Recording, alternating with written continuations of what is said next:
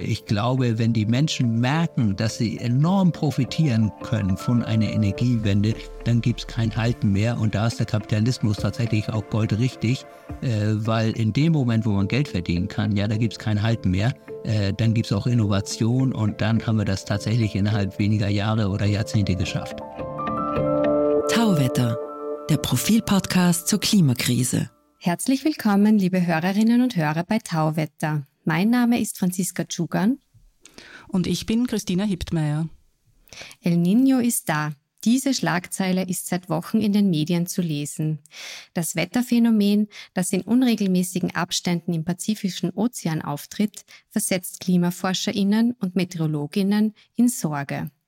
Es geht um ein Ereignis, das weit weg von unserem Alltag passiert. Muss uns das überhaupt kümmern? Wie weit betrifft uns das? Und wird El Niño die Klimakrise befeuern oder sogar bremsen? Antworten darauf hat unser heutiger Gast. Er ist einer der bekanntesten Klimaforscher Deutschlands.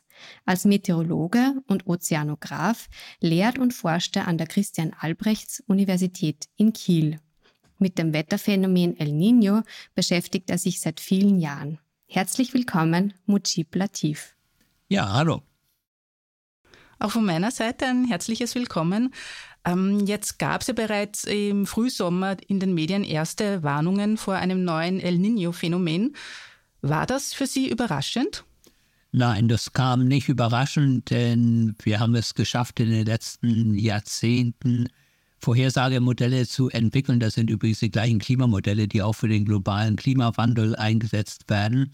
Äh, nur ist der Unterschied jetzt, dass man sie initialisieren muss, äh, wie wir sagen. Das heißt also, wir füttern die Modelle mit den aktuellen Daten und können dann schon Monate im Voraus äh, simulieren, ob es so etwas wie ein El Nino geben wird oder nicht. Jetzt beschäftigen Sie sich schon seit vielen Jahren mit diesem Thema. Ähm, was hat denn genau Ihren Forschergeist hier geweckt? Warum hat Sie das interessiert, dieses El Niño-Phänomen? Das war schon in gewisser Weise Zufall. Also äh, nach meinem Studium hatte ich das große Glück, äh, im Max-Planck-Institut für Meteorologie anfangen zu dürfen und meine Doktorarbeit zu schreiben. Und der damalige Direktor ist eben der Nobelpreisträger Klaus Hasselmann, der 2021 den Physiknobelpreis bekommen hat. Und er hat mir das Thema einfach vorgeschlagen in den 80er Jahren, zu Beginn der 80er Jahre. Und äh, damals hat er eben schon gesehen, dass das ein wichtiges Thema sein würde und dass es auch ein guter Test für die Klimamodelle ist. Und so bin ich dann mehr oder weniger unfreiwillig da reingerutscht, aber es ist natürlich ein absolut spannendes Thema. Vielleicht können Sie uns kurz was zum Namen sagen. El Niño heißt ja auf, auf Österreichisch würden wir sagen der Bub oder auch das Jesuskind. Wie kommt es denn zu diesem Namen überhaupt? Ja, das äh, ist historisch zu verstehen. Äh, schon vorletztes Jahrhundert äh, haben die Küstenfischer vor Südamerika schon gemerkt, äh, dass äh, alljährlich zur Weihnachtszeit der Fischfang äh, ja, schwächer wurde oder dass die Fische sogar ganz ausblieben. Und weil es immer um die Weihnachtszeit passierte, haben sie es halt El Nino genannt, weil El Nino steht auch für das Christkind. Und dann hat man aber gemerkt, äh, dass in einigen Jahren diese Ereignisse besonders stark sind. Und heute hat es sich eingebürgert, nur noch diese ganz besonders starken Ereignisse, die auch nicht nur die Küstenregion betreffen, sondern den gesamten Pazifik, mit El Nino zu bezeichnen wir sind ja schon mitten im Thema. Was genau passiert denn da dann bei El Nino? Ja, also das äh, prominenteste, das passiert, ist die Erwärmung des tropischen Pazifiks an der Oberfläche. Und äh, das hat eben dynamische Ursachen. Und zwar äh, nimmt der Auftrieb kalten Wassers an die Oberfläche ab Normalerweise ist es in der El Niño-Region ziemlich kalt an der Oberfläche. Das wird man nicht erwarten. Also zum Beispiel vor der Küste Südamerikas hat man Wassertemperaturen von unter 20 Grad. Auch äh, an den Galapagos-Inseln, äh, in den Gewässern hat man relativ kühle Temperaturen, was man am Äquator ja nicht erwarten würde. Äh, dort hat man nur im Westen, das heißt also in der sogenannten Südsee, äh, hohe Temperaturen von ungefähr 30 Grad oder von bis zu 30 Grad. Und bei El Nino erwärmt sich eben der Rest des Pazifiks auch sehr stark, also diese sogenannte Kaltwasserzunge. Und das hat dann eben ja so Auswirkungen wie eine gigantische Heizplatte, muss man sich das vorstellen. Und das bringt dann auch die weltweiten äh, atmosphärischen Zirkulationssysteme, also die Windsysteme durcheinander. Das ist die atmosphärische Seite, aber dann hat das eben auch Auswirkungen auf den Ozean. Diese Erwärmung kommt eben dadurch zustande, dass der Auftrieb eben ausbleibt. Weil der Auftrieb ausbleibt, bleiben auch äh, die Nährstoffe aus, denn das kalte Tiefenwasser bringt eben auch die Nährstoffe an die Oberfläche und deswegen finden die Fische dann auch nichts mehr zu fressen. Und dann sterben sie entweder, also wir haben sehr häufig während der Neo-Ereignissen Massenfischsterben äh, oder sie wandern ab. Beides ist natürlich schlecht für die Fischer. Was ist denn der Grund für so einen El Nino? Wo ist die Wurzel?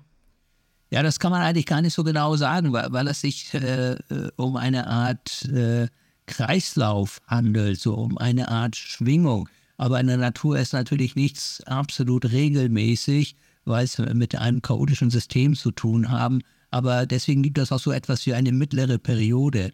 Also das El Nino-Phänomen kommt zwar unregelmäßig, aber wenn man das über den längeren Zeitraum betrachtet, dann gibt es doch eine mittlere Periode von ungefähr vier Jahren. Das heißt also, das Ganze basiert auf einem Zyklus. Und zu dem Zyklus gehört eben auch die Gegenphase. Das heißt also auf der einen Seite, wenn wir uns so ein Pendel vorstellen, auf der einen Seite, an dem einen Extrem, haben wir das warme Extrem, das ist El Nino.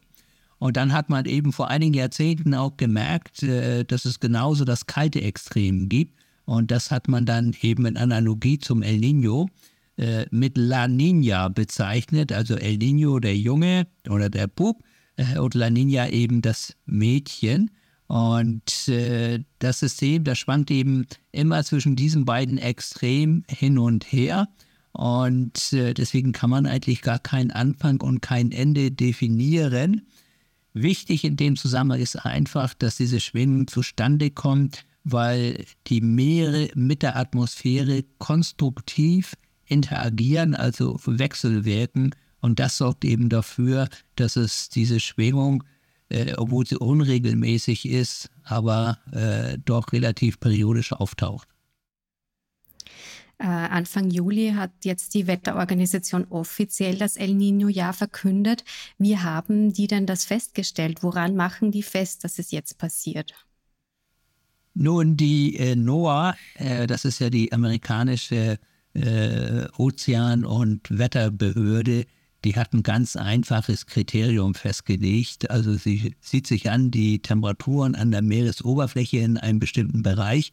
Und wenn diese Temperatur für drei Monate lang einen bestimmten Schwellwert überschreitet, äh, dann spricht man oder von El Nino oder man ruft oder diese Organisation ruft ein El Nino aus.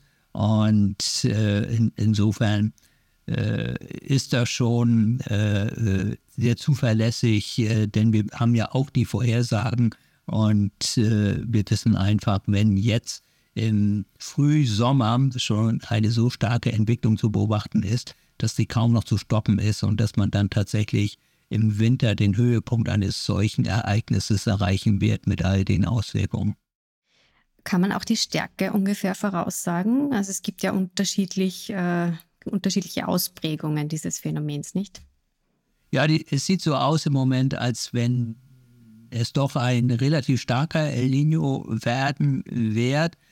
Aber vorhersagen kann man die Stärke nur sehr schlecht. Äh, wir können zwar vorhersagen, ob es ein El Nino geben wird, aber nochmal, wir haben es mit zufälligen Schwankungen auch zu tun, mit zufälligen Windschwankungen. Und die können dann doch nochmal dafür sorgen, dass ein El Nino das sehr stark angefangen hat, äh, dann vielleicht doch nicht so stark wird. Oder umgekehrt ein El Nino-Ereignis, das relativ schwach angefangen hat, dann auch auf einmal zu einem ganz starken Ereignis wird. Das heißt also, da gibt es doch noch einige Forschungsarbeit zu leisten. Äh, Forscher der Universität Maryland, die kommen ja in ihren äh, Modellrechnungen zu dem Schluss, dass das Phänomen in diesem Jahr eher im Sand verlaufen wird und wahrscheinlich erst äh, 2026 ein, ein großes El Nino Jahr wird. Liegen die falsch oder ist das Kaffeesudleserei oder wie ist das zu beurteilen? Ja, ich würde schon so ein bisschen als Kaffeesatzleserei bezeichnen, weil so genau Vorhersagen kann man seitlich nicht. Also die Vorhersagen sind ganz gut so einige Monate im Voraus, bis zu sechs Monate im Voraus, aber alles, was danach kommt, ist doch schon ein wenig Kaffeesatzleserei. Ich kann im Moment keine Anhaltszeichen dafür erkennen, äh, dass dieses Ereignis jetzt schwächeln wird. Und die NOAA, also die amerikanische Wetter- und Ozeanbehörde, äh, hat jetzt auch äh, ein, ein äh, Programm ins Leben gerufen, um nochmal genau jetzt äh, alles zu beobachten, um so gut wie möglich vorbereitet zu sein und hat auch Warnungen schon herausgegeben. Deswegen läuft im Moment alles in Anführungsstrichen nach Plan und wir erwarten nach wie vor ein starkes Ereignis. Ähm, aber in den vergangenen Jahren oder Jahrzehnten war es doch öfters auch so, dass äh, vor El Nino gewarnt wurde und hat sich dann als Fehlalarm herausgestellt. Wie kommt es zu solchen Irrtümern? Ja, also äh, ich würde hier leicht widersprechen, öfter nicht, äh, aber es war tatsächlich so. 2014, also 2014 hatten wir eine Situation, die ähnlich war zu der jetzigen, aber etwas früher im Jahr. Und äh, damals sagten wir alle wirklich, Mann, da baut sich also ein gigantischer El Nino auf. Aber dann kam eben das, äh, was ich vorhin auch angesprochen hatte, äh, diese zufälligen Windschwankungen. Und, und äh, wenn mehrere dieser zufälligen Windschwankungen kurz hintereinander folgen, äh, dann kann es tatsächlich sein, dass dieser El Nino ausfällt. Aber er fällt eben nicht komplett aus. Dann sind einfach die Bedingungen nicht mehr dafür gegeben äh, dass in dem Jahr ein El Nino stattfindet. Aber der eigentliche Grund, warum es überhaupt so ein El Nino gibt, der war nach wie vor da. Und dieser Grund ist der sogenannte Wärmeinhalt des oberen äquatorialen Pazifiks. Denn wir wissen, wenn dieser Wärmeinhalt, wenn also sehr viel Wärme gespeichert ist im oberen Ozean, äh, dann steht ein El Nino kurz äh, äh, vor. Und äh, die Situation war so, äh, der Wärmeinhalt war hoch, äh, es fing auch an, die Meeresoberfläche hat sich erwärmt, aber dann kamen diese zufälligen Windschwankungen und hat uns letztendlich einen Strich durch die Rechnung gemacht. Aber der Wärmeinhalt war immer noch hoch und deswegen kam es dann im Jahr darauf. Ähm, nehmen wir an, er wird heuer kommen, so wie prognostiziert. Äh, hat das dann auch Auswirkungen auf die Erderwärmung? Wird er die Erderhitzung weiter befeuern oder wie kann man sich das vorstellen? Na, das muss man getrennt voneinander äh, betrachten. Auf der einen Seite haben wir ja die Erderwärmung und äh, wir kennen ja die Ursache der Erderwärmung, den Anstieg der Treibhausgase in der Atmosphäre. Und das läuft, egal wie jetzt gerade die aktuelle globale Mitteltemperatur der Erde ist. Äh, und äh, obendrauf kommen dann äh, die natürlichen Schwankungen, die kurzfristigen natürlichen Schwankungen. Das kann El Nino sein. Und wir sehen in der Vergangenheit, äh, dass also Rekordjahre hinsichtlich der globalen Mitteltemperatur der Erde äh, sehr häufig auch El Nino-Jahre gewesen sind, weil äh, es erwärmt sich äh, tatsächlich nicht nur der tropische Pazifik, sondern in der Folge erwärmt sich auch der tropische Indische Ozean und auch Teile des tropischen Atlantiks, äh, sodass also praktisch äh, alle tropischen Ozeane dann äh, außergewöhnlich warm sind und man kann sich ja vorstellen, das ist ja eine riesige Fläche, wenn man sich so eine Apfelsine vorstellt, also in der Mitte, da ist ja die größte Fläche. Und deswegen muss das natürlich Einfluss auf die globale Mitteltemperatur haben. Und deswegen erwarten wir auch, dass, wenn nicht dieses Jahr, aber zumindest nächstes Jahr, höchstwahrscheinlich wieder, äh, was den globalen Mittelwert angeht, wir einen neuen Rekord haben werden. Denn die Erderwärmung läuft weiter, die Temperaturen erhöhen sich immer weiter und obendrauf kommen dann eben solche Schwankungen. Und bei La Nina zum Beispiel ist die Wahrscheinlichkeit für einen neuen Temperaturrekord global relativ gering. Ähm, dann erübrigt sich, glaube ich, meine nächste Frage, ob äh, El Nino die Erderwärmung auch bremsen kann. Ja, El Nino nicht, aber die Gegenphase La Nina kann natürlich äh, die Erderwärmung bremsen, aber eigentlich äh, ist das äh, falsch formuliert, weil die Erderwärmung läuft und obendrauf äh, gibt es dann eben Schwankungen und die können entweder äh, scheinbar die Erwärmung beschleunigen oder scheinbar die Erwärmung maskieren. Ja, oder vielleicht sogar dämpfen. Aber eigentlich sind die beiden Phänomene unabhängig voneinander zu betrachten. Und vielleicht stellt man sich das so vor, wenn man einen Berg erklimmen möchte, dann geht man ja langfristig äh, oder die meiste Zeit bergauf, aber hin und wieder geht man auch mal bergab. Ja, und das wäre dann ein La Nina-Ereignis und wenn es auf einmal besonders steil hochgeht, äh, dann ist es ein El Nino-Ereignis, aber im Mittel geht man immer bergauf. Dieser Sommer bricht ja gerade wieder alle Hitzerekorde in Europa. Kann man das auch schon auf El Nino zurückführen?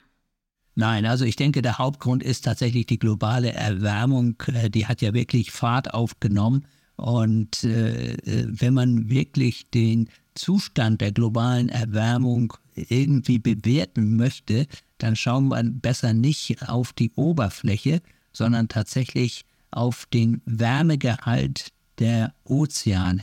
Denn die Ozeane nehmen über 90 Prozent der Wärme auf, die im System zurückgehalten werden durch den Anstieg der Treibhausgase in der Atmosphäre. Und wenn man sich den Wärmegehalt zum Beispiel der oberen 2000 Meter, also der oberen zwei Kilometer ansieht, dann sieht man eben, dass der praktisch nur nach oben geht. Da gibt es kaum Schwankungen.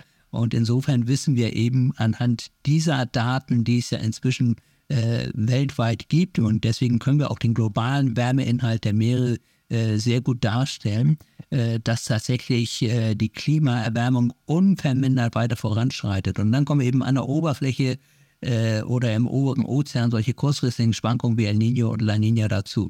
Das heißt also, wenn wir uns äh, so ein Parameter ansehen, dann, dann ist offensichtlich, dass die Klimaerwärmung immer weiter voranschreitet und äh, bei höheren Temperaturen, äh, auch wenn es keine Rekordtemperaturen sind, steigt aber die Wahrscheinlichkeit dafür, dass wir immer neue Hitzerekorde bekommen, dass wir längere Hitzewellen bekommen, äh, dass wir zum Teil extreme Trockenheit bekommen in einigen Regionen, in anderen Regionen sind flutartige Niederschläge. Insofern äh, ist das tatsächlich, äh, was wir gerade erleben, die äh, natürliche Fortsetzung dessen, was schon seit Jahrzehnten läuft infolge der globalen Erwärmung.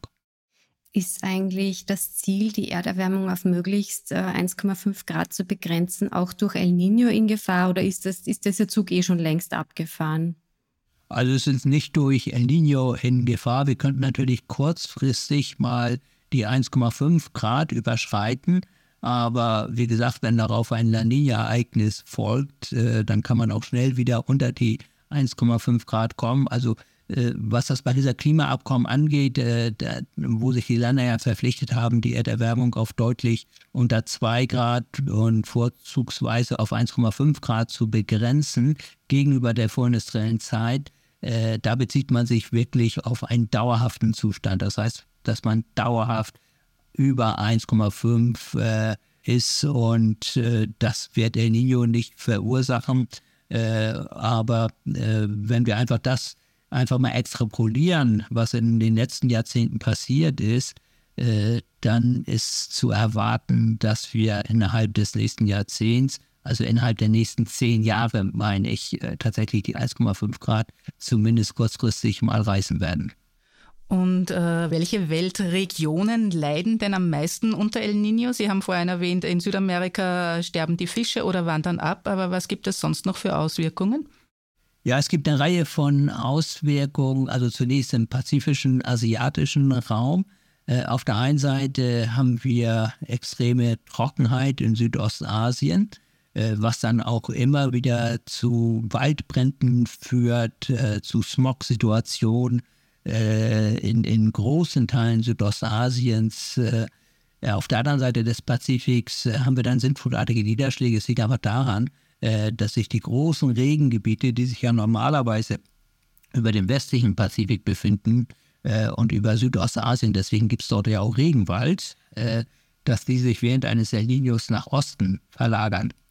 Und deswegen hat man eben auf der einen Seite Trockenheit, also im Westen Trockenheit, und im Osten hat man dann diese sintflutartigen Niederschläge. Äh, dann, äh, wenn ein El Niño-Ereignis relativ früh beginnt, äh, wie es in diesem Jahr der Fall ist, kann es auch sein, dass die Monsunregen eher schwach ausfallen, was dann eben auch zu Hunger führen kann in den betroffenen Regionen und dann ist auch Nordamerika betroffen, aber vorzugsweise im Winter. Äh, es gibt ja dieses berühmte Lied It Never Rains in Southern California. Äh, aber bei El Nino passiert es doch, äh, weil dann der Jetstream, äh, dieses Starkwindband in der Höhe, was ja die Tiefdruckgebiete steuert letzten Endes, dann relativ weit südlich liegt und äh, dann kommen die Tiefs doch äh, Richtung äh, Südkalifornien. Äh, umgekehrt hat man dann sehr warme Bedingungen in, in Kanada. Äh, in Florida kann es sogar Frost geben. Äh, das liegt einfach daran, dass sich die Zirkulationsmuster verschieben, dass sich die Hochdruck- und Tiefdruckgebiete verschieben. Und dann über Afrika hat man eben auch Auswirkungen. Also das südliche Afrika leidet meistens an Dürre. Aber es sind alles keine 1 zu 1 äh, Beziehungen. Das heißt also, das sind Wahrscheinlichkeiten, von denen wir sprechen, aber es ist keineswegs sicher, dass es dann auch alles genauso kommt. Im statistischen Mittel ist es so, ja, aber wie es immer mit dem statistischen Mittel ist, es gibt eben auch Ausnahmen. Und sind wir hier in Mitteleuropa auch irgendwie von El Nino betroffen? Eher weniger, das muss man so deutlich sagen. Also bei ganz starken El Nino-Ereignissen äh, kann es schon passieren, dass tatsächlich äh, auch äh, das südliche Europa betroffen ist. Äh, in, in der Folge kann es dann also relativ äh, starke Dürre äh, in Südeuropa geben. Aber die Auswirkungen sind doch recht schwach, das muss man sagen. Soweit reicht der Atem von El Nino im Allgemeinen nicht, obwohl man in den Medien durchaus Gegenteiliges lesen kann. Aber das führe ich persönlich, der die Daten kennt, eher so auf einen Medienhype äh, zurück, äh, dass man irgendwie alles, was passiert, äh, auf El Nino zurückführen will. Also wir müssen uns jetzt nicht fürchten. Nein, also ich glaube, äh, wir müssen uns fürchten, aber jetzt nicht unbedingt vor El Nino, sondern vor der globalen Erwärmung, weil äh, auch in Österreich äh, sehen wir die Auswirkungen, sie sind offensichtlich selbst im Hochgebirge sieht man unglaubliche Temperaturen inzwischen. Wir sehen die Gletscherschmelze in den Alpen. Äh, der Passetze Gletscher im Großglockner, äh, da hat sich ja extrem weit äh, zurückgezogen. Und äh, insofern äh, denke ich, äh, könnte El Nino kurzfristig vielleicht mal etwas verursachen, aber niemand, der nicht wüsste, dass es El Nino gibt, würde, glaube ich, jetzt nicht auf einmal in den Himmel schauen und sagen, oh, es ist El Nino. Ähm, andererseits liest man aber auch immer wieder von äh, diversen Berechnungen, dass sich El Nino ganz negativ auf die Weltwirtschaft auch auswirkt. Äh, sehen Sie das auch? Ja, das, das ist so. Das kann man sich auch einfach vorstellen, äh, wenn äh, die in Anführungsstrichen normalen äh, Verhältnisse sich umkehren. Also wenn dort, äh, wo normalerweise Regen fällt, auf einmal kein Regen fällt, dann ist es natürlich ein, ein Drama für die Landwirtschaft. Äh, und damit äh, verursacht das da auch Kosten. Umgekehrt, wenn es auf einmal in der Wüste oder in den Staaten Peru, Chile und so weiter sinnflutartige Niederschläge gibt, dann sind die gar nicht so richtig darauf vorbereitet und das produziert natürlich enorme Schäden. Und insofern muss so ein Klimaphänomen automatisch enorme Schäden verursachen. Auf der einen Seite natürlich durch äh, das verhinderte Wettergeschehen, auf der anderen Seite, wir hatten es angesprochen, weil dann der Fischfang äh, einbricht in der Folge, äh, sterben auch äh, Seevögel, dann kommt die Guano-Produktion, also die Düngerproduktion zum Erliegen. All das sind natürlich enorme wirtschaftliche Schäden. Und vielleicht darf ich Ihnen erzählen, wie ich eigentlich auf die wirtschaftlichen äh, Schäden aufmerksam wurde. Das war nämlich äh, während meiner Doktorarbeit als äh, eine Person von der Firma Henkel mich kontaktiert hatte, also Henkel, die produzieren ja Seifen und alles Mögliche, äh, und, und wollte mich besuchen. Und äh, ja, da habe ich ihm Termin gegeben, dann kam er auch aus Düsseldorf und, und hat mir eine Grafik gezeigt, da sah man den Kokosölpreis, ja. Und dann sah man zwei gewaltige Ausschläge im Kokosölpreis nach oben und das waren El Nino-Jahre. Und er sagte, es wäre doch schön, wenn wir das vorhersagen könnten und dann müssten wir nicht auf dem teuren Weltmarktpreis das Kokosöl einkaufen. Und so bin ich letzten Endes äh, darauf aufmerksam geworden, äh, dass es offensichtlich auch enorme wirtschaftliche Schäden gibt. Konnten Sie dem Herrn helfen? Ich hätte ihm helfen können, ich habe es aber nicht getan, weil er wollte mir ein Vorhersagemodell abkaufen, aber das fand ich dann irgendwie noch nicht so belastbar, äh, dass ich das gemacht hätte und habe ihn an einen amerikanischen Kollegen verwiesen. Der hat es aber gemacht. Und viel Geld damit verdient, vermutlich. Nehme ich an. Also, ich meiner Kenntnis, wie viel Geld es gewesen ist. Wir haben vorher schon gesprochen von, von den Bergen und wie sich die Gletscher zurückziehen und von Europa, wo es so heiß ist. Äh, wir sind mitten in der Urlaubszeit. Wo fahren denn Sie heuer hin? Haben Sie wegen der enormen Hitze Südeuropa womöglich schon von Ihrer Liste gestrichen? Also ich bleibe meistens zu Hause. Nun habe ich auch gut reden, weil ich an der Ostsee wohne. Und ich sehe keine, keine Veranlassung, jetzt woanders hinzufahren. Also ich bin froh, wenn ich Ruhe habe. Es ist kühl oder relativ kühl am Wasser. Man hat ja eine eingebaute Klimaanlage sozusagen, den berühmten Seewind. Das heißt, wenn es an Land zu warm wird, dann kommt der Wind von der See und das Wasser ist ja relativ kalt, 20 Grad ungefähr, selbst im Hochsommer.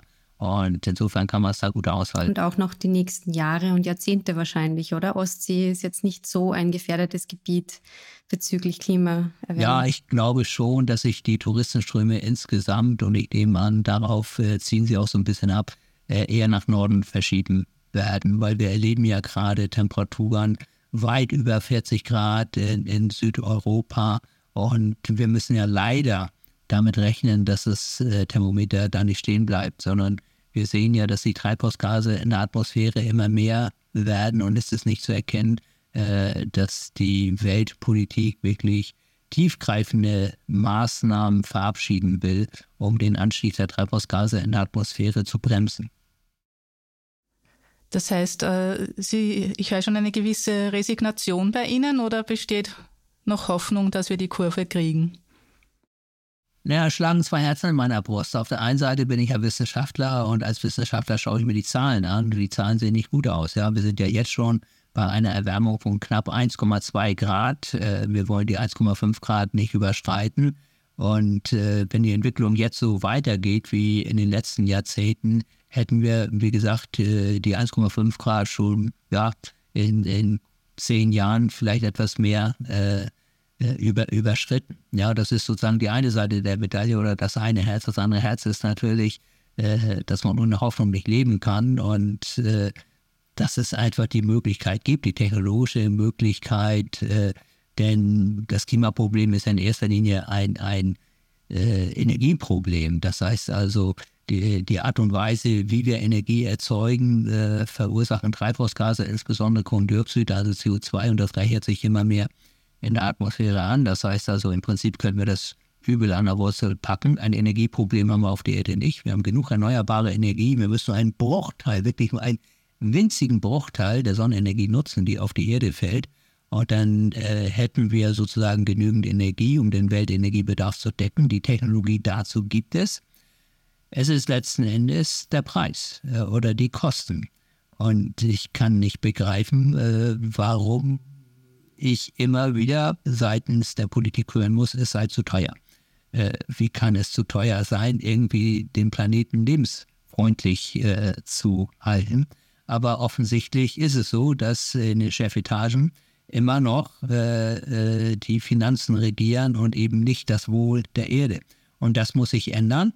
Wie gesagt, äh, wenn Sie mich zum König der Welt machen, ich hätte es spätestens in 10 oder 20 Jahren äh, geschafft, die Erderwärmung zu bremsen.